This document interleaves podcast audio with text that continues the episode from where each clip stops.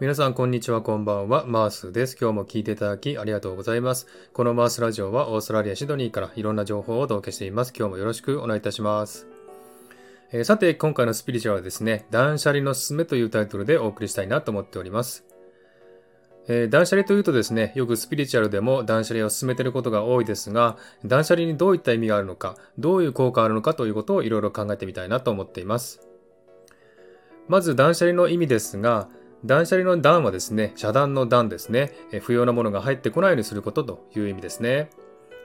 そして断捨離の捨はですね、捨てるということ、持っているもので不要なものを捨てるという意味で、例えば、着ない服、使わない食器、また連絡先や SNS のつながり、人間関係、職場、住んでる場所を変えるというのもその一つですね。それから断捨離の利はですね、離れるということですね。いつか使うかもという執着から離れるということですね。えー、捨てるって勇気いりますけれどもね、後で捨ててよかったと思うことが多いと思います。今はわからないけど、断捨離をすることによって、それは確実に幸せに向かっています。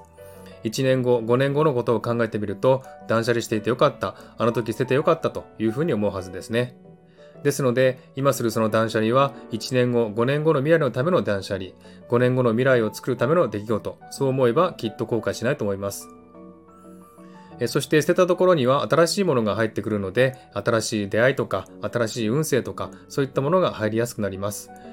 え入れるものの容量がいっぱいになってしまったら、新しいものが入ってきたり、新しい運命が入ってくる余裕がなくなるということなので、断捨離は大事だと思います。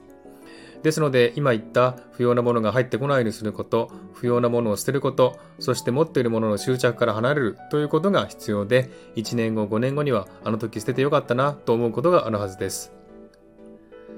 4月は新しい年のスタートでもあります。断捨離をして新しいものを取り入れて新しい運勢に向かって生きていったらいいのではないかなと思います。そうすれば新しいパラレルワードにも入っていけると思います。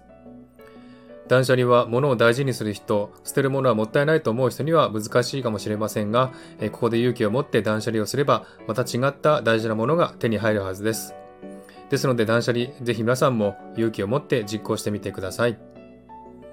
はい。という感じで今日はですね、断捨離についてお話ししました。いかがでしたでしょうか？では今日はこの辺で終わりにしたいと思います。今日も聞いていただきありがとうございました。ハードボタンポチッと押してもらえたら嬉しいです。ではまた次回お会いしましょう。バイバイ。